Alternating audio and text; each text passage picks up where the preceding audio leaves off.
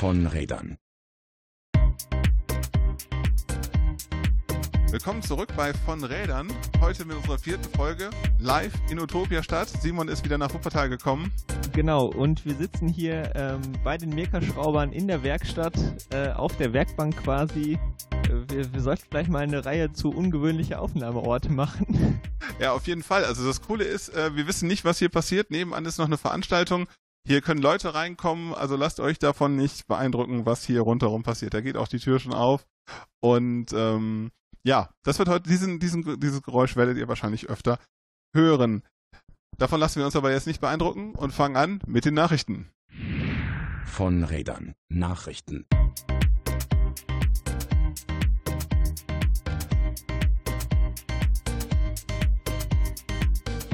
Okay, in Soest gibt es einen Schutzstreifen. Kennst, kennst du den? Den Soester Fahrradschutzstreifen? Den, den Soester Fahrradschutzstreifen, der hat ähm, mehr oder weniger Berühmtheit in der Fahrradszene erlangt, indem er nämlich ähm, nicht wie normale Schutzstreifen am, am rechten Rand der Fahrbahn aufgemacht gebracht wurde, sondern mitten auf der Straße. Und das war so cool, dass er den deutschen Fahrradpreis bekommen hat und ähm, Menschen nach Soest pilgern, um über diesen äh, diesen Schutzstreifen zu fahren. Ich habe selber auch gemacht und ich habe dann ein Video zugemacht und das ist in meinem YouTube-Kanal einer der Videos, die so am meisten echt geknallt haben. Also haben sehr viele Leute äh, zugeschaut und es gibt sehr viele Likes. Und dann kam das erst das Landesverkehrsministerium und dann kam das Bundesverkehrsministerium und haben gesagt so, Moment, Nö. das geht nicht, weil, was war's? Äh, ich glaube, es war das Rechtsfahrgebot. Genau, in Deutschland herrscht Rechtsfahrgebot und deshalb muss dieser Fahrradstreifen weg. Und ähm, man hat dann lange hin und her ähm, überlegt, was man machen kann und man ist dann zu einem Ergebnis gekommen, was mich äh, irgendwie so ein bisschen ratlos zurücklässt. Hast du mitbekommen, worum nee, es... Nee, tatsächlich gar nicht. Äh, also erklär mich auch, was ist passiert also mit dieser, dem Schutzstreifen? Dieser Fahrradschutzstreifen war ja in der Mitte der Fahrbahn, weil man gesagt hat, so A, kann hier eh nicht überholt werden. Also man kann den nötigen Seitenabstand nicht einhalten und deshalb ähm, kann man Radfahren in der Straße nicht wieder äh, nicht überholen und der nötige Seitenabstand ähm, muss eingehalten werden für offene, offene, öffnende Türen bei Leuten, die dort parken. Und was hat man jetzt gemacht? Man hat einfach einen Meter äh, abmarkiert als, äh, als ähm, Sperrfläche. Also ein, ein Meter quasi neben den parkenden Autos ähm, ist jetzt Sperrfläche und es gibt keinen Schutzstreifen mehr. Das heißt, ich fahre ganz normal auf der Fahrbahn und innerhalb dieser Sperrfläche einfach nicht, weil das ist Storing Zone. Und das ist vom Landesverkehrsministerium und vom Bundesverkehrsministerium abgesegnet. Und die Lösung, die, äh, also die, die, die auch jetzt keinen Verkehrsversuch mehr benötigt, sondern das ist eine offizielle Lösung für den Radverkehr. Na, herzlichen Glückwunsch. Mit anderen Worten, wir können das überall haben. Ja, dann auf geht's. Also mir fielen da jetzt spontan äh, in Münster, aber auch in Wuppertal ähm, einige äh, Stellen ein, wo äh, das quasi morgen, also hol den Eimer Farbe, wir legen los. Auf jeden Fall. Also ich war auch, äh, ich, ich, war sehr amüsiert, weil auf der einen Seite so, ja, das, was es eigentlich sein sollte, ist es nicht mehr, ist es nicht mehr. Aber andererseits, das, ähm, was ja jetzt äh, gemacht worden ist, ist ja eine gute vorbildliche Lösung für ähm, für alle jetzt. Also genau, wenn man jetzt einfach nur in jeder Straße die Doring Zone als Sperrfläche abmarkiert, äh, die dann hoffentlich auch breit genug ist, dann äh, würde das ja schon einiges helfen. Also von daher ähm, auch der Aufruf von uns an euch, ähm, meldet euch doch mal bei eurer Stadtverwaltung und schlagt ihnen das vor. Es ist da sogar vom Bundesverkehrsministerium genau, also wenn, wenn, wenn, wenn sowohl das Land als auch der Bund sagt, das kann man so machen, dann ähm, sollte man das vielleicht überall so machen. Wir können es auf jeden Fall nochmal in den Shownotes verlinken, auch das Video vom Fahrradschutzstreifen und äh, ein schönes Foto von der Neuregelung. Äh, Schokofahrt. Ihr wart mal wieder Schokofahren. Genau, wir waren mal wieder Schokofahren. Ähm, also Schokolade fahren. Äh, was ist das Ganze? fragt sich jetzt der ähm, geneigte Hörer, die geneigte Hörerin. Äh, es geht dabei darum, ähm, Werbung zu machen quasi äh, für emissionsfreien Transport und bewussten Genuss. Also das sind so unsere beiden Hauptziele. Und zwar ähm, fahren wir oder fahren nicht nur wir, sondern äh, dieses Jahr waren es über 100 Menschen aus ganz Deutschland äh, mit dem Fahrrad nach Amsterdam in die Niederlande, um dort ähm, emissionsfrei transportierte Schokolade wieder zurück nach Deutschland zu holen. Der Clou bei der Sache ist, dass eben der Kakao, der für diese Schokolade verarbeitet wird, äh, mit der Tres Ombres, das ist ein Segelfrachter, ähm, völlig emissionsfrei nur per Windkraft ähm, aus der Dominikanischen Republik äh, nach Europa kommt, dort äh, in Amsterdam in einer kleinen Manufaktur zu Schokolade weiterverarbeitet wird. Und die Idee oder die Ursprungsidee war eben zu sagen, okay, wenn die Schokolade schon oder der Kakao schon ähm, die dreieinhalbtausend Kilometer über den Atlantik emissionsfrei schafft, dann sind die letzten 250 Kilometer ähm, erstmal nach Münster, aber auch in andere Städte in Deutschland ähm, ja gar nicht mehr so viel und das sollte dann auch emissionsfrei machbar sein. Aber nehmen wir es mal so ein bisschen mit durch diese, äh, durch diese Schokofahrt. Ähm, ihr fahrt dann irgendwann in Münster los und kommt dann in Amsterdam an. Also wie, wie, wie läuft jetzt die Fahrt so generell ab, jetzt an dem Beispiel von, von der letzten? Genau, also bei der letzten Fahrt sind wir aus Münster mit knapp 30 Leuten äh, losgefahren in zwei Tagesetappen. Ähm, Zwischenstopp war ähm, sowohl auf dem Hin- als auch auf dem Rückweg Deventer. Das liegt ja nicht ganz auf der Hälfte, aber so ungefähr. Ähm, die erste Etappe waren 120 Kilometer, ähm, wo wir aber, ich glaube, am Ende war es ein ungefähr 18er Schnitt, also wirklich ganz gemächlich. Da sind auch nicht nur Radsportler dabei gewesen, sondern wirklich äh, jeder Mann und Frau, ähm, ganz normale Alltagsradfahrer, die eben der Idee verbunden sind. Und ähm, ein Hauptteil des Ganzen ist auch eben einfach eine coole Radtour mit, mit Freunden zu unternehmen. Ähm, Genau, und dann äh, die zweite Etappe war dann bis nach Amsterdam. Äh, also wir sind zwei Tage hingefahren, hatten dann einen Tag äh, in Amsterdam vor Ort, haben dort äh, uns morgens dann mit den vielen anderen Menschen aus den ganzen anderen Städten getroffen und ähm, eben bei den Chocolate Makers haben dort ähm, die Schokolade aufgeladen, die vorher bestellt war von diversen Läden in Deutschland und ähm, sind dann eben nachmittags äh, noch in Amsterdam unterwegs gewesen, sich die Stadt angucken, ähm, Sightseeing machen. Ich habe gehört, da kann man auch ganz gut Radfahren. Äh, und äh, dann den gleichen Weg quasi, äh, also nicht die gleiche Strecke, aber mit der gleichen Zwischenstation in Deventer wieder nach Münster. So waren wir insgesamt fünf Tage unterwegs, insgesamt so 25 Stunden im Sattel. Das waren knapp 480 Kilometer und wir haben ähm, nach Münster 250 Kilo Schokolade transportiert und insgesamt in, ich glaube, es sind fast 40 Städte beliefert worden oder die Schokolade ist noch unterwegs. Ähm, insgesamt wurde über eine Tonne Schokolade nur per Lastenrad oder Packtasche transportiert. Aber wie kann ich mir das jetzt genau vorstellen? Ähm, also ihr kommt dann in der Jugendherberge unter, wird dann, äh, geht man abends essen oder wird gekocht? Also mal, ich interessiere mich jetzt für die menschlichen Details bei dem. Die, also die ist, es, ist es wirklich eher so, ist es eher ist es eher äh, Cluburlaub oder ist es eher CVJM-Ausflug? Genau, also äh, das ist tatsächlich ähm, sehr variabel. Also die, die Grundidee des Ganzen ist ähm, eben, dass jeder oder jede Gruppe äh, oder jeder Mensch, der sich der Idee verbunden fühlt, wenn er sich an ein paar Regeln hält, quasi jederzeit eine Schokofahrt machen kann und die Rahmenbedingungen dann eben mit der Gruppe, die unterwegs ist, ähm, ja quasi im, im Einvernehmen dann geklärt werden. Also wir sind jetzt zum vierten Mal eben mit dieser zwei Tage hin, einen Tag da und zwei Tage wieder zurück Tour gefahren. Es gab aber dieses Mal auch das erste Mal aus Münster eine Slow-Tour. Die waren pro Strecke einen Tag länger unterwegs, also sind halt am Tag nicht ganz so viele Kilometer gefahren. Ähm, die sind auch teilweise in Pensionen untergekommen. Wir waren in Deventer in so einem äh, Scouting-Haus und einer Pfadfinderunterkunft, also dann halt gruppenmäßig äh, mit auf der Luma pennen und äh, abends dann gemeinsam kochen. Äh, und in Amsterdam hatten wir äh, einen Campingplatz, wobei da waren äh, auch so, so Mini-Häuser und so Wagonetten, so Bauwägen, wo dann, wo man dann tatsächlich im richtigen Bett schlafen konnte, aber dann eben halt so eher der Campingplatz-Style mit Kaffee kochen aus einem Gaskocher morgens früh. Ähm, es gab aber auch welche, die sich dann äh, an den äh, Orten dann eben in der Pension eingebucht haben oder so.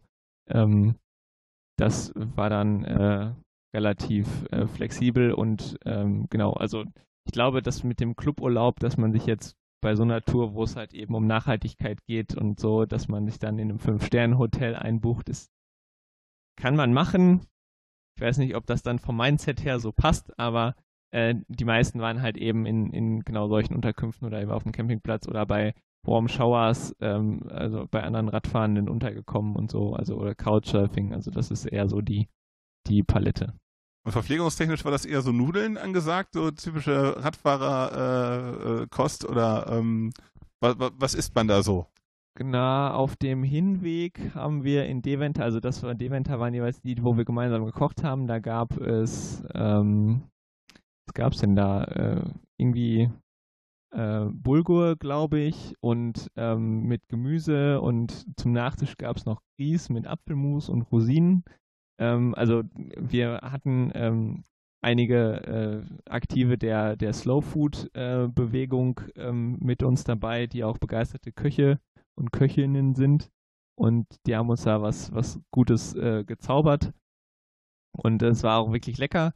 Und auf dem Rückweg hatten wir tatsächlich Nudeln ähm, und dann äh, ja mit, mit Salat dabei und so. Also das hat eigentlich ganz, ganz gut funktioniert. Es sind alle satt geworden. Die Kalorien, die wir verbrannt haben, einer, ein Kumpel von mir ist äh, mit, mit äh, Herzfrequenzmesser gefahren und der hat dann äh, am Ende des Tages immer berichtet, wie viele Kalorien er verbrannt hat. Ich glaube, es waren pro Etappe so 4.000 bis 5.000. Ähm, und die sind äh, offensichtlich auch alle wieder reingekommen, weil wir sind alle, alle un, unbeschadet und äh, ohne Hungerast äh, auch wieder nach Hause gekommen. Wurde vor der Schokolade genascht oder ist man da ganz äh, hart geblieben und hat die, äh, die Ladung, Ladung sein lassen? Da, da mussten wir hart bleiben, weil wir haben das Ganze ja nicht nur für unser Privatvergnügen gemacht, sondern die Schokolade, die wir transportiert haben, äh, haben wir quasi auf Bestellung geliefert. Also wir waren quasi der 40-Tonner, ähm, der sonst gefahren wäre. Ähm, die, die Geschäfte in Münster, also das, die beiden Unverpackt-Läden zum Beispiel, ein paar Cafés,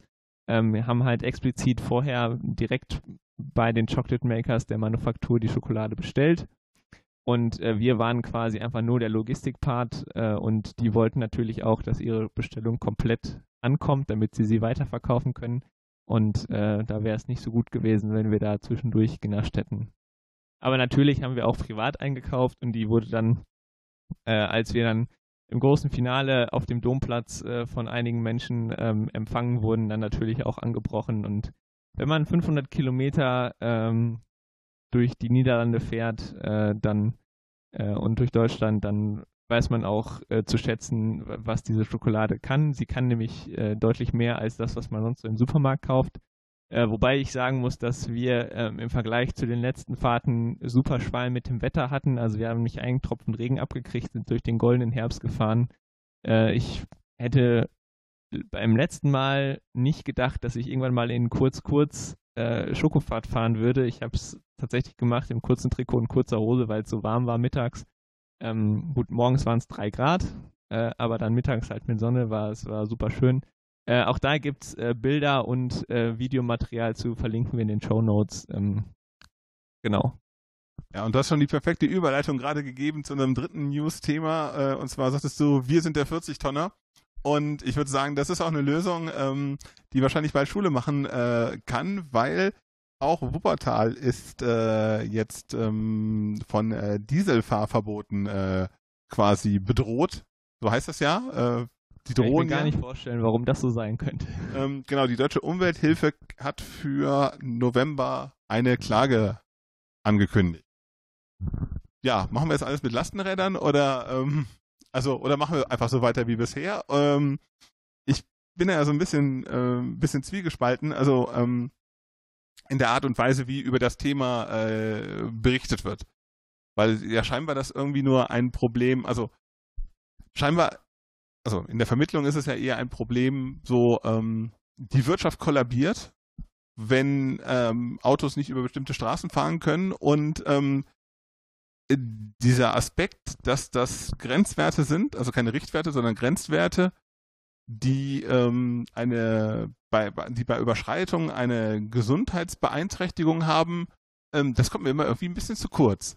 Ja, also ich habe, glaube ich, jetzt gestern oder vorgestern noch bei, bei Quarks ähm, gesehen, die machen ja auch immer so kurze Videosnippets, dass ähm, der Grenzwert schon doppelt so hoch liegt wie das, was eigentlich schädlich wäre. Also ich glaube, der Grenzwert liegt irgendwie bei 40 Milligramm und äh, nachweislich gibt es Schädigungen schon ab 20 Milligramm Stickoxid ähm, Emission und äh, oder Feinstaub auf jeden Fall, ähm, dass da, also das ist natürlich auch eine ein sehr politische Sache, aber eben genau dieses, ähm, die Wirtschaft wird zusammenbrechen, es wird keiner mehr einkaufen, wenn bestimmte Straßen nicht mehr von Autos befahren werden. Also ich muss dann immer an die Fußgängerzonen denken, also in Münster die Ludgeri-Straße oder der Prinzipalmarkt, da sind vor 60 Jahren auch noch äh, Autos hergefahren. Ähm, und als dann die Debatte losging, wir machen da jetzt eine Fußgängerzone raus, haben auch alle gesagt, die Wirtschaft bricht zusammen, es entstehen Geisterstädte und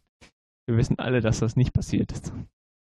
Mir fällt ein konkretes Beispiel aus Wuppertal ein, wie man den, die Hauptverkehrskreuzung in Wuppertal für einen Umbau für vier Jahre lang gesperrt hatte. Und es ist nichts passiert. Also ähm, es ist natürlich auch die Wirtschaft kollabiert, die Innenstadt stirbt aus.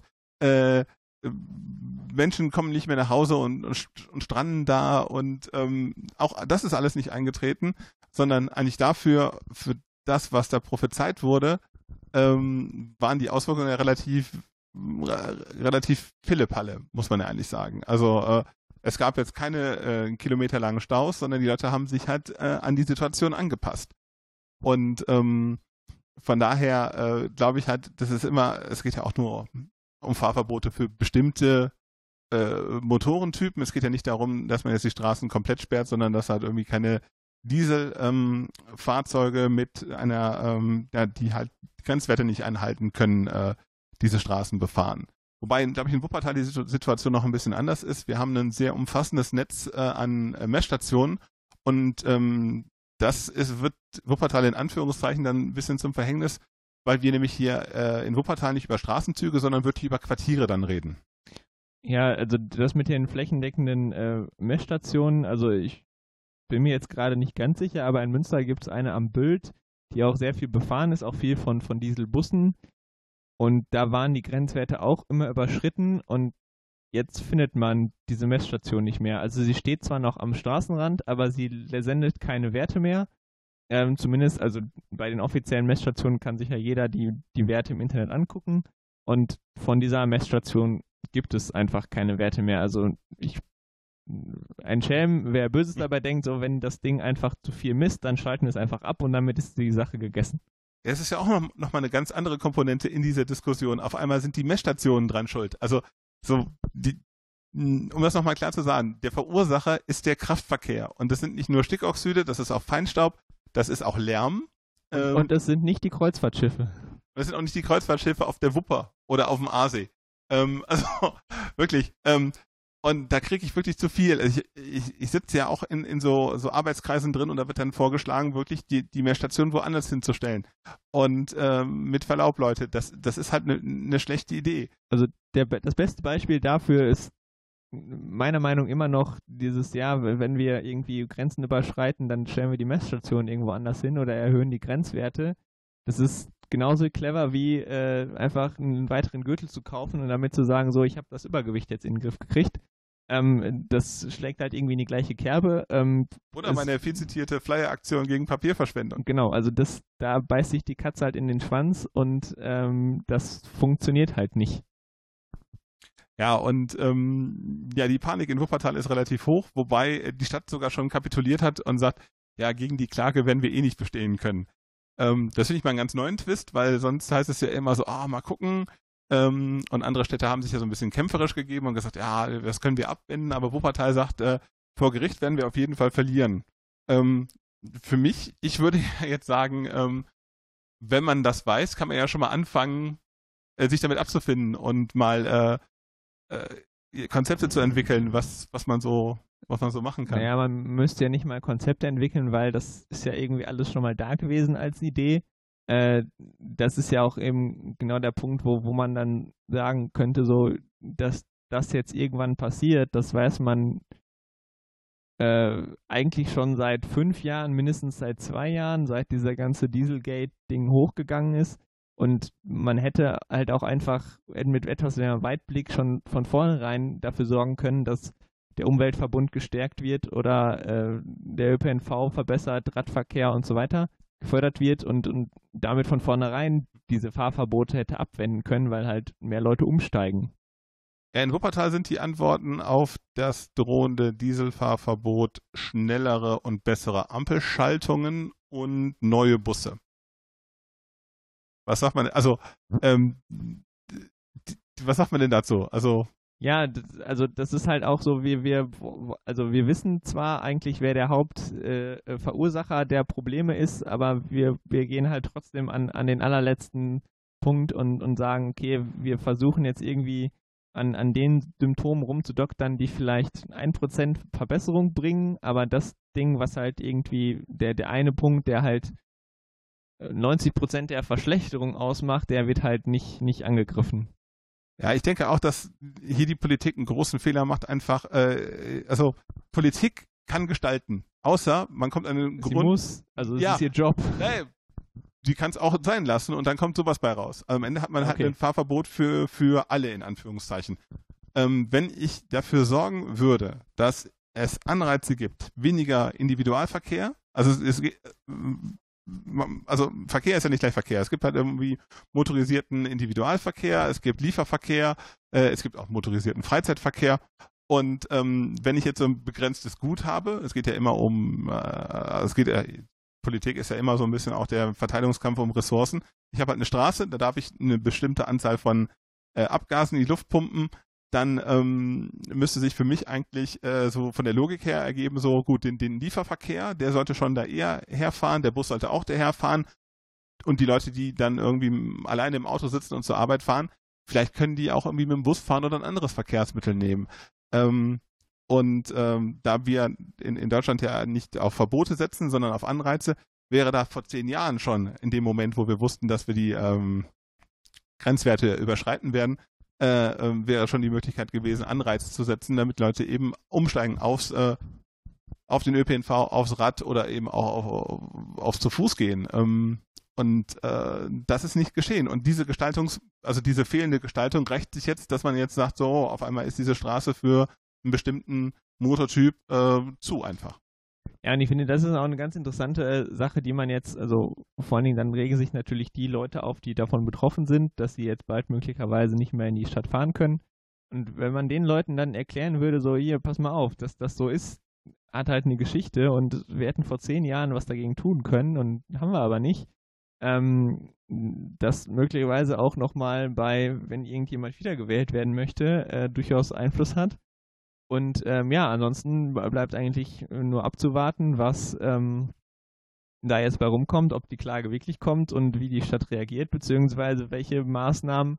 Ich meine, es sind ja so viele Sofortmaßnahmen und jetzt sofort Notfallpaket. Wir greifen das jetzt total an und verhindern jetzt Fahrverbote. Also welche, äh, eigentlich könnte man jetzt darauf wetten, welche, welche absurden Ideen noch kommen oder die Stadt sagt einfach, okay, dann haben wir jetzt Pech gehabt also diese, diese schnelleren Ampelschaltungen sind bei mir schon relativ nah oben auf dieser Absurditätsskala. Ich habe mir auch immer überlegt, so, ähm, was dann passiert. Also sind das Ampeln oder sind das Hochleistungsampeln? Ähm, also kurz H-Ampeln und die, sind die Leute, die die bedienen, dann Hampelmänner? Das ist okay. Ja, das ist sehr meta. das ist sehr meta. Also die Hochleistungsampeln sollten auf jeden Fall Sportschuhe tragen. Auf jeden Fall. Und einen Helm. Und, und einen Helm, ja. Nee, okay, äh, bevor okay. es jetzt Schlechte zu, Comedy, zu, ernstes zu Thema. absurd wird, äh, schließen wir, glaube ich, mal den Newsblock ab. Wir bleiben gespannt, was Wuppertal mit den Fahrverboten macht. Wir werden auf jeden Fall weiterhin berichten. Vielleicht sogar bald als Thema. Und hier kommen unsere Themen. Von Rädern. Thema. Simon, du warst in der Zeitung. Ja, ich war in der Zeitung. Äh, also nicht alleine, sondern ähm, mit äh, der Interessengemeinschaft Fahrradstadt Münster. Äh, ist schon einige Male hier zur Sprache gekommen, haben wir schon mal drüber gesprochen. Ähm, ich glaube, in der Folge 0 war es, wie wir denn überhaupt dazu gekommen sind, uns mit diesen Themen auseinanderzusetzen. Auf jeden Fall ähm, hatten wir Besuch von einer Zeitschrift, die sich ähm, eben für das Thema interessiert hat und ähm, wollte einen Bericht eben über die Fahrradstadt Münster machen. Und äh, mir ist aufgefallen, auch wir hatten es in der letzten Folge mit dem WDR, ähm, dass erstaunlicherweise viele Medien oder die Presse auf uns gerade jetzt in Bezug, also sehr speziell für Münster auf uns als Interessengemeinschaft Fahrradstadt Münster zukommen. Eben weil wir dieses ganze Fahrradstadt oder Fahrradhauptstadt Münster ist so super dupi toll, äh, sehr kritisch beleuchten und durchaus auch sagen, so ja, möglicherweise ist das gar nicht so geil hier alles. Und äh, eben da ja eben eine kritische Stimme ähm, erheben, äh, auch äh, teilweise ähm, eben sehr deutlich Kritik üben, aber das Ganze eben auch, und das ist auch das, was dann eben auch die, die Presse oder die Medien einem sagen, äh, mit, mit, eben immer dem konstruktiven äh, Hintergedanken. Also ich meine, das ist ja auch das gleiche, wie ihr hier in Wuppertal arbeitet. So Kritik ja, aber äh, alles scheiße finden, das kann jeder. So wenn, dann müssen wir mindestens einen guten Vorschlag haben, wie es dem Messer geht.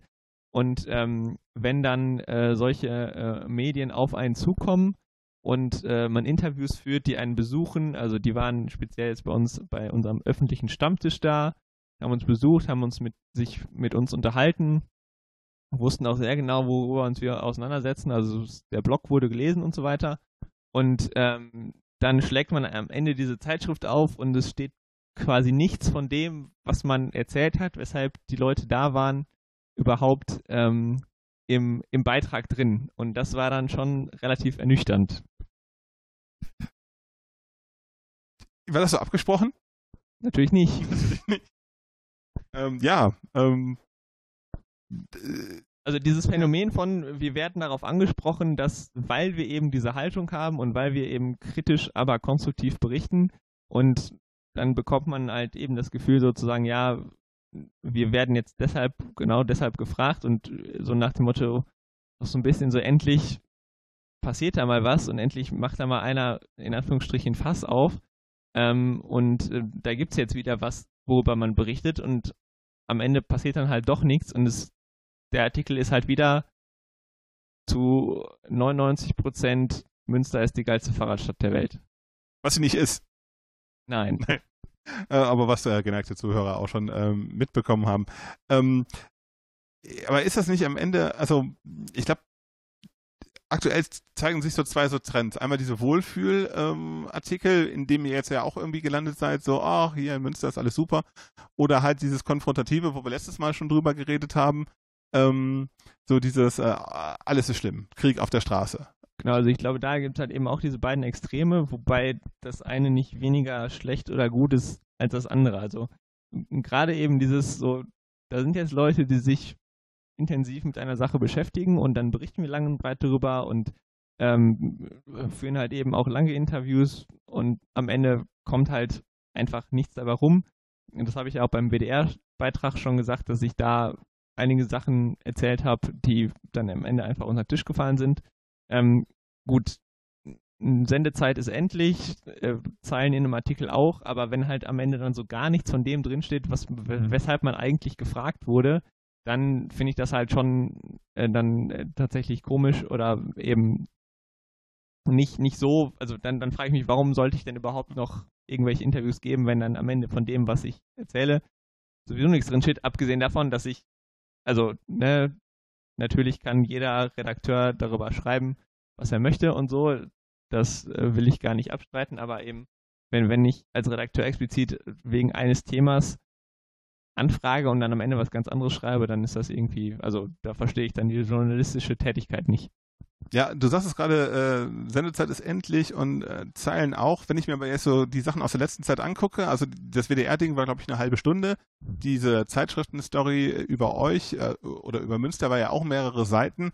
Und jetzt frisch hinzugekommen ist ja auch äh, die Titelstory vom letzten Stern, ähm, die ja auch jetzt nicht, das war ja jetzt nicht wenig an Umfang. Ja, genau. Also da, auch da äh, eigentlich ist das das Gleiche, was die Dokumentation beim WDR war, nur in Printform. Also auch wieder dieses, wir haben die beiden Extreme äh, und es herrscht Krieg auf der Straße. Also auch diese, diese ganze Kriegs- und Kampfrhetorik finde ich tatsächlich auch sehr abstoßend, äh, weil ich sie meiner Meinung nach überhaupt nicht förderlich ist und die Gräben nur vertieft oder die Fronten verhärtet. Und ähm, das schlägt halt wieder auch in die gleiche Kerbe. So, also im Subtext war es, ihr müsst euch den Stern jetzt nicht kaufen. Äh, Spoiler äh, Alert, ähm, der Subtext ist, es ändert sich sowieso nichts. Also das Auto ähm, ist der Stärkere und der Stärkere gewinnt, fertig aus. Dazu kommt noch so eine, so eine absurde Rahmung von einem Vorfall, wo ein Radfahrer einen Fußgänger niederschlägt. Also es fängt an mit äh, diesem tätlichen Angriff ähm, und endet noch irgendwie mit dem, ja, da wo der Fußgänger äh, niedergeschlagen wurde, da sind noch mehrere Tage später irgendwie Blutlachen auf der Straße zu finden. Also es ist halt schon sehr, sehr also plastisch. sehr, sehr plastisch, sehr martialisch und also ich habe den ersten Abschnitt gelesen und habe gedacht, was soll das denn? Also wenn es halt um den Kampf auf der Straße geht, wenn man den jetzt mal so nennen möchte, ähm, dann ist das halt der Kampf oder der Konflikt zwischen vor allen Dingen halt zu Fuß gehenden und Radfahrenden gegen das Auto oder das Auto gegen die und nicht ein vorsätzlich tätlicher Angriff eines einzelnen Radfahrenden gegen einen Fußgänger, der den dann halt verprügelt hat. Ja, ich denke auch, also man, man bezieht sich ja immer auch so im Subtext so auf das Gesetz der Straße, was aber eigentlich totaler Quatsch ist, weil ähm, da sind wir wieder wie bei den Dieselfahrverboten an einem Punkt, warum ist denn das so? Und zwar würde ich auch eher sagen, dass, dass da eben auch ein Politikversagen ist, äh, also einfach, weil man nicht in der Lage ist, ähm, den Straßenraum so aufzuteilen, wie es halt äh, aktuell gebraucht wird. Und ähm, jetzt dann auf diese Akteure in Anführungszeichen, also auf Radfahrer, auf Fußgänger äh, und auf Autofahrer irgendwie äh, ähm, zu gehen, denen den Ball zurückzuspielen und sagen so, ja, die, die bekriegen sich nur, äh, ist schon irgendwo, also A nicht zielführend und B zeigt es auch nicht das wirkliche Problem. Genau, also weder das eine, also auf der einen Seite diese martialische Kriegsrhetorik und wir stellen jetzt hier einfach nur die Fronten dar, als auch dieses, eigentlich ist ja alles supi-dupi und, und viel gut Wohlfühl-Atmosphäre, spiegeln halt nicht die Realität wieder. Und ähm, es ist halt auch nicht zielführend, äh, eben solche, also eine Berichterstattung, die halt eben auch nur ähm, Symptome ähm, aufzeigt, anstatt halt eben für die Ursachen dieser Symptome ähm, vor Lösungsvorschläge zu machen oder zu sagen, okay, das ist ein Symptom, warum ist das denn so? Und das ist eben genau die Frage, die gerade eben in, bei diesem Themenfeld so häufig nicht gestellt wird, sondern dann wird gesagt, okay, wir, ähm, also anderes Beispiel in Münster, die, die Polizei stellt sich hin und kassiert Gehwegradler ab ähm, die halt über 30 Meter an einer Stelle äh, auf der falschen Seite über den Gehweg fahren. Ähm, warum tun sie das? Weil halt eben die Querverbindung von zwei Querstraßen so dermaßen dämlich ist, dass da kein Mensch versteht intuitiv, wer herfahren soll und die Querungsmöglichkeit einfach nicht da ist, obwohl das Verkehrsaufkommen da ist. Und die Ursache zu beheben wäre, okay, wir schaffen jetzt eine Möglichkeit, dass die Leute durch diese Querstraßen sinnvoll durchkommen. Äh, das, was nicht passiert, äh, ist genau das, und sondern man stellt sich halt hin und sagt, okay, wir bessern jetzt die Staatskasse auf, indem wir Radfahrer abzetteln, was natürlich nicht richtig ist, aber eben, also, dass man auf der falschen Seite auf dem Gehweg fährt. Wir hatten das bei den, in der Radfahr-, äh, Radwegfolge, ähm, aber das ist halt auch nur ein Symptom und man sollte halt lieber die Ursache bekämpfen als eben diese Symptome. Ich habe da ein Gegenbeispiel, und zwar hier aus Wuppertal. Und kleiner Spoiler, es geht natürlich nicht um den Radverkehr, sondern um den Kraftverkehr. Ähm, es gibt auf der Talachse eine, ähm, eine Linksabbiegeampel, wo U-Turns verboten sind, weil die, äh, die ist also so eine, so eine T-Kreuzung und die Rechtsabbieger in die Straße rein haben zum gleichen Zeitpunkt äh, grün wie die Linksabbieger aus der Straße raus. Also, um den Verkehrsfluss aufrechtzuerhalten, soll da kein U-Turn gemacht werden. Nun machen da Leute aber U-Turns ohne Ende. Und was hat man dann gemacht? Man hat einfach so, so, so ein paar Meter vor dieser Stelle, also vor der Ampel, eine äh, U-Turn, eine legale U-Turn-Möglichkeit eingerichtet. Also beim Kraftverkehr geht's. So ähm, auch, auch mit genau. großem, großem finanziellen Aufwand, weil äh, das, das kostet auch so ein paar Mark 50, wenn man sowas machen will. Ähm, und ähm, so, der Tenor aber beim, beim Radverkehr ist halt schon eher so dieses Abkassieren. Also das kennt man auch, das heißt, Abkassieren hat immer direkt diesen, diesen Negativaspekt, aber halt irgendwie das, das Sanktionieren, dass man sagt, so, das, genau. das darf man hier nicht. In Köln gibt es das auch äh, an, an, an x Positionen, wo man einfach mal ein Schild hinmachen müsste, äh, zum Beispiel an der T-Kreuzung, an der Seite, wo keine Straße reinkommt, dann kann man auch sagen, hier so Rotlicht, also fahrradfrei bei ja. Rot, weil da passiert halt nichts, da kommt auch niemand auf den Radweg drauf. Ähm, äh, da ist das eigentlich nicht nötig. Aber ich, ich finde das ganz, ganz, ganz spannend, äh, wie man halt äh, beim Kraftverkehr dann schon eher sagt, ach, da müssen wir was machen, weil die Leute wollen das ja nutzen. Und beim Radverkehr, selbst in der Fahrradhochburg äh, Münster, sagt man dann so, ah nee, wir, wir, kassieren lieber ab. Genau, und das ist halt eben bei der Berichterstattung jetzt in, in jüngster Vergangenheit in diversen Fällen meiner Wahrnehmung nach eben auch so, dass halt immer diese Symptome, ähm, klar ist es eng auf den Straßen, klar entstehen dann Konflikte und die werden dann aber sehr martialisch teilweise eben dargestellt, zugespitzt äh, und eben so, dass die, es gibt nur diese zwei Fronten und dazwischen ist nichts. Und das ist halt weder zielführend noch die Realität. Und eben da zu gucken, nicht, was sind die Symptome von dem, äh, wie es aussieht äh, da draußen, sondern eben zu gucken, okay, was ist denn die Ursache und wie könnte man die Ursache beheben, damit eben solche Situationen gar nicht erst passieren. Also mit anderen Worten, weniger Blut, mehr Lösung. Das ist doch ein guter Vorschlag. Bald ist Weihnachten, wir können uns was wünschen. Ja, schön. ja. Ein, ein, schönes Schlusswort äh, für, für diesen Themenkomplex und jetzt wird es touristisch ja, im nächsten Teil. Was ist denn jetzt passiert, Simon? Touristisch? Wir, wir ähm, sind jetzt auf einmal im Freizeitverkehr unterwegs. Was ist denn da passiert?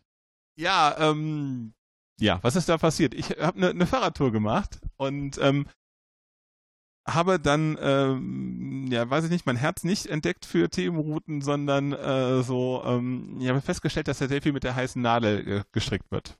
Und jetzt wollen wir mal diesen, diesen, ähm, äh, diesen, diesen touristischen Aspekt erstmal direkt rausdividieren, indem ich sage, Themenrouten führen ja auch durch Städte und sind auch für den Alltagsverkehr relevant. Genau. Und also vielleicht erklärst du mal kurz, was sind Themenrouten und was, was sollen sie oder was sollen sie machen und wer hat sich das ausgedacht?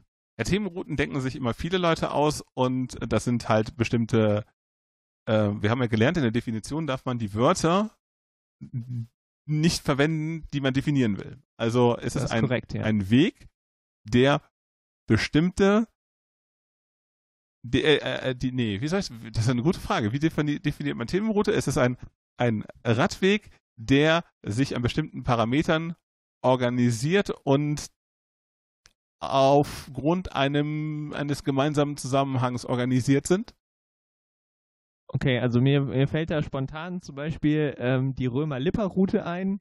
Sehr äh, durch schöne Münsterland. Ähm, der Zusammenhang ist da, dass ähm, es ähm, da mal Römer gab und der an der Lippe entlang führt und ähm, das eben genau dann eben der Themenschwerpunkt ist. Äh, Im äh, Ruhrgebiet gibt es einige Bergbahnen und Bergbau-Themenrouten. Es gibt, äh, ich glaube, die deutsche Fußballroute. Ich, ich, ich, kann unterbieten. Die deutsche Fußballroute, okay. das ist die Route, die immer irgendwas mit Fußball zu tun hat. Zum Beispiel, da, da liegen Stadien dran, da liegen aber auch so, hier hat Rummedige mal gegessen. Also so, okay. also mehr oder weniger lockere ähm, ähm, äh, Destinationen, die mit dem Thema Fußball in irgendeiner Art und Weise zu tun haben. Genau, es gibt halt irgendein Thema und dann hat sich irgendjemand gedacht, okay, da könnte man mal mit dem Fahrrad verschiedene Stationen abfahren und ähm, das sind eben Themenrouten und davon gibt es viele verschiedene, die sind meistens auch äh, ja eben touristisch aufbereitet in Radroutenführern, ähm, sind ähm, mit schönen Schildchen am We Wegesrand markiert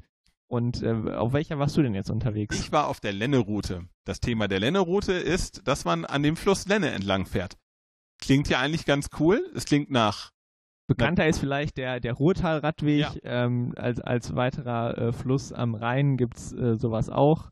Ähm, Donau-Radweg genau. gibt es. Also eigentlich hat so gut wie jeder Fluss, der ein paar Kubikmeter Wasser führt ähm, und ein Radweg dran lang ist, irgendeine Themenroute.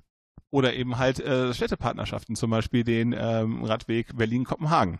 Zum Beispiel. Ähm, die Länderroute hatte mich äh, deshalb so, also so ein bisschen, und das ist ja so ein bisschen anders, warum wir darüber reden. Ich bin über die, die Länderroute gefahren. Und ähm, so eigentlich ist das ja ganz nett. Ähm, das ist ja, also eine Strecke im Sauerland, da ist es sehr bergig.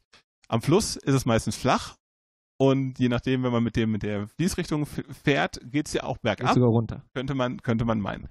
Im Lennetal fährt auch eine, eine Bahn. Also da gibt es eine Bahntrasse. Also mit anderen Worten so, es könnte flach sein, ist es aber nicht. Und da, da ist so, ähm, da hat es bei mir wirklich so ein bisschen also da waren ein paar Punkte, wo ich gedacht habe, so mein Schwein pfeift, wirklich. Also, ähm, also krasse Anstiege, also wirklich so, Achtung, äh, hier ähm, Radfahrer absteigen, 16% Steigung, hoch, dann wieder runter, dann wieder hoch, an einem Sägewerk vorbei, komplett absurd, dann mal wassergebundene Schicht, mal irgendwie ein bisschen Schotter, mal ein bisschen Asphalt, mal ein bisschen Nebenstraßen. Und das alles wird auf der Webseite als familientauglich ange, äh, irgendwie ähm, angepriesen. Okay, wie, wie viele Kilometer waren das und wie viele Höhenmeter hast du gemacht? Ich habe nicht nachgeguckt. Auf jeden Fall so ähm, für, für 15 Kilometer habe ich eine Stunde gebraucht. Okay, das heißt schon was. das heißt schon was, auf jeden Fall. Ähm, und ich gehe sogar einen Schritt weiter, selbst wenn ich mit einem Pedelec gefahren wäre, hätte ich absteigen müssen und schieben müssen. Also, also da sind, da sind einfach Sachen so, Leute, das könnt, das könnt ihr nicht machen. Also auch, ähm, diese Route verbindet auch Städte. Deshalb, deshalb mm, komme ich jetzt zu dem Twist, so dass das natürlich auch so interkommunale Verbindungen sind. Wenn ich von, ja. ähm, von Finnentrop nach Plettenberg fahren will, dann ist da das als Weg ausgeschildert. Dann steht dann auch hier im roten Radwegenetz so hier Länderoute, Plettenberg, zwölf Kilometer. Ja. Aber da, da geht's wirklich rauf und runter. Und äh, das, wenn du dir auf der Karte anguckst, glaubst du nicht, dass, dass das so ist da ist eine Stelle, also ich rede mich jetzt ein bisschen in Rage, aber das ist ja äh, auch so ein bisschen so der, der, der Grund, warum wir diese Rants machen. Ähm, es geht erstmal hoch, dann geht es mega steil runter, durch so eine kurze Senke und dann geht es wieder mega steil bergauf. Also du hast keinen Spaß beim Runterfahren, du hast keinen Spaß beim Rauffahren und du bist auch irgendwie nie oben. Und ähm, ich frage mich dann immer so, was soll das? Weil das, weil das natürlich auch eine Möglichkeit wäre, jetzt für den Alltagsverkehr diese beiden Städte zu verbinden. Genau, also ich habe, ähm, also auf der Länderoute war ich noch nicht, das hört sich auf jeden Fall gruselig an. Ähm, ich finde, also ich habe ähnliche Erfahrungen mit dem, mit dem roten NRW-Radroutennetz gemacht. Ähm, da waren wir ähm, zum Beispiel ähm, auf der äh, wir haben ähm, zur erwähnten Schokofahrt ähm, verschiedene Vortouren gemacht, für die, die nicht so viel Rad fahren, dass die sich an die Strecken gewöhnen und so. Und ähm, weil auch einige das erste Mal mit einem Lastenrad gefahren sind, ähm, eben längere Strecken auch mit dem Lastenrad zu fahren. Und wir haben eine Route oder eine Tour gemacht ähm, Richtung äh, von Münster aus Richtung Teutoburger Wald, äh, Bad Triburg, äh, glaube ich, äh, oder Iburg. Ähm, und da waren auch also viele Verbindungen, die dann eben über, äh, also wir haben uns tatsächlich bei der Strecke relativ wenig über die Routenwahl Gedanken gemacht, sondern einfach mal so bei Komoot reingeplant und der orientiert sich ja auch an, den, an dem Radwegenetz. Und ähm, da auch viel von Örtchen zu Örtchen Wege, wo man sagen könnte, okay, da, da könnte jetzt auch wirklich tatsächlich dann kommunal übergreifend Radverkehr stattfinden. Und dann steht man, also die Wege waren größtenteils eigentlich alle ziemlich gut, äh, in einem okayen Zustand und man konnte das gut fahren. Und dann steht man auf einmal vor einer zwei Kilometer langen Sandpiste. Wirklich tiefer Sand und das ist dann als Routennetz ausgeschildert, oder? Äh, anderes Beispiel, ich war mit einem Freund mit dem Rennrad unterwegs, wir haben uns irgendwie ein bisschen verfranst, äh, sind erstmal so ins Blaue gefahren und dann eben auch die, ja, jetzt hier Münster Rückweg, wir fahren einfach nahe nach, nach NRW Radroute und sind dann mit einem Rennrad über Single Trails gefahren, durch einen Wald, der, also wenn da irgendwie, also das war tatsächlich äh, wirklich hartes über einen Schotteracker äh, mit äh, also ich meine, wir hatten Rennradreifen, das war dann nochmal uncooler, aber wenn ich mir jetzt vorstelle, dass da irgendeine ähm, ortsunkundige ähm, Senioren-Pedelec-Freizeitausflugsgruppe drüber muss, dann aber gute Nacht, Johanna. Ich finde es unglaublich, ähm, weil äh, das ist so ein, so ein, typisches rotes Radwegenetz-Erlebnis. Ähm, und man muss dazu sagen, so wenn ich ähm, in Frankreich Radnetzen folge, dann habe ich da eine, eine, Karte irgendwie dabei, aber ich gucke nicht wirklich drauf.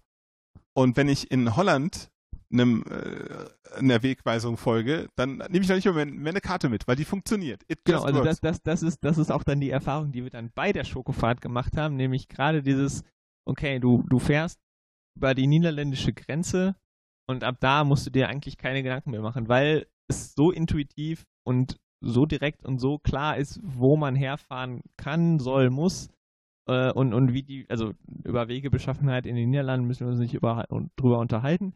Ähm, aber gerade da auch, auch was jetzt ähm, städteübergreifend und so, was das Radschnellwegenetz angeht, das ist einfach, das ist ein Unterschied von Tag und Nacht. ich glaube, also in, in Deutschland gibt es zwei grundlegende Probleme. Also ich glaube, Problem eins ist, ähm, und das ist offensichtlich, bei der Beschilderung wird es aus der äh, Windschutzscheibenperspektive beschildert, ähm, nämlich wenn Leute da mit dem Fahrrad, also wenn Leute Fahrradfahrend diese Route geplant hätten und die Beschilderung geplant hätten, sähe die Beschilderung nicht so aus, wie sie de facto aussieht. Das ist so der böse Teil. Und dann gibt's noch diesen, diese, diese zweite Erklärung, ähm, die ich auch schon öfter aus Verwaltungen gehört habe, die mich auch so ein bisschen ratlos zurücklässt, ist dieses, ja, wir schildern dann schon mal was aus und dann haben wir ein Argument, um dieses, dieses, dieses Hindernis dann zu verbessern und dann hat man schon mal einen Fuß in der Tür. Das kann ich sogar zu einem gewissen Teil verstehen. Nur wenn man halt dann wirklich für die nächsten 20 Jahre zementiert, dass man irgendwelche Rampen rauf und runter muss, dann kann man das auch lieber sein lassen, das zu beschildern, weil das nämlich den Leuten äh, den Spaß am Radfahren nimmt und äh, eben das Gefühl vermittelt, so das ist alles total tricky und total schwierig und ich muss jetzt irgendwie immer diesen Berg hinaufschieben, um ins Nachbardorf zu kommen. Also die spannende Frage, die ich jetzt hätte, wäre, hätte es eine flache Alternativroute gegeben, die möglicherweise nicht ganz so viel durch den Wald geführt hätte, aber also flacher gewesen wäre, vielleicht auch direkter, weil das ist nämlich auch so ein Ding, wenn man äh, solchen Beschilderungen folgt, dann fährt man halt eben manchmal auch fünfmal um Pudding. Ähm, also wenn man es eilig hat, sollte man nicht nach diesen Routen fahren. Und ähm, der andere Punkt wäre halt eben, dass ich glaube auch genau das eintritt, wenn da steht familienfreundlich, dann fahre ich halt mit meinen Kindern im Cruiser oder im Lastenrad da hoch und wenn ich einen Cruiser mit zwei Kindern, dann 60% Steigung, also das mache ich nicht, dann fahre ich wieder nach Hause. Genau. Ähm, auch da hilft wieder der Blick äh, in die Niederlande, denn die haben drei verschiedene Systeme. Also wir haben ja nur das rote Radwegenetz, wo man irgendwie versucht, alles drauf zu machen. Da macht man irgendwie Bahntrassen drauf, dann gibt es diese Waldwege, also man macht da so ein bisschen was mit Zusatzsymbolen. Die Niederländer haben drei Systeme. Die haben einmal diese langen äh, durchs Land gehenden Fernradwege, dann haben die die rote Beschilderung, das sind die direkten Verbindungen und dann gibt es diese, äh, dieses Knotenpunktsystem, das ist so ein bisschen touristisch, ich will ein bisschen durch die Gegend fahren. Ähm, und das wäre eben auch. Funktioniert aber, also es funktioniert äh, sowohl untereinander, also die Verknüpfung ja. ist da und äh, ist die ähm, Systeme sind in sich äh, plausibel und, und genau. klug angelegt. Also man könnte zum Beispiel jetzt in diesem Beispiel zwischen Plettenberg und Finnentrop, könnte man sagen, so hier, ähm, wenn wir jetzt mal die Steigung irgendwie da rausrechnen, aber so den, den schön längeren Weg durch den Wald, das wäre dann das touristische Netz und das Schnellverbindungsnetz wäre halt irgendwie ein Radstreifen auf der Landstraße. Denn, Fun Fact, im Lennetal ist eben nicht nur die Bahnstrecke ähm, und die Lenne, sondern natürlich auch eine durchgängige Landstraße.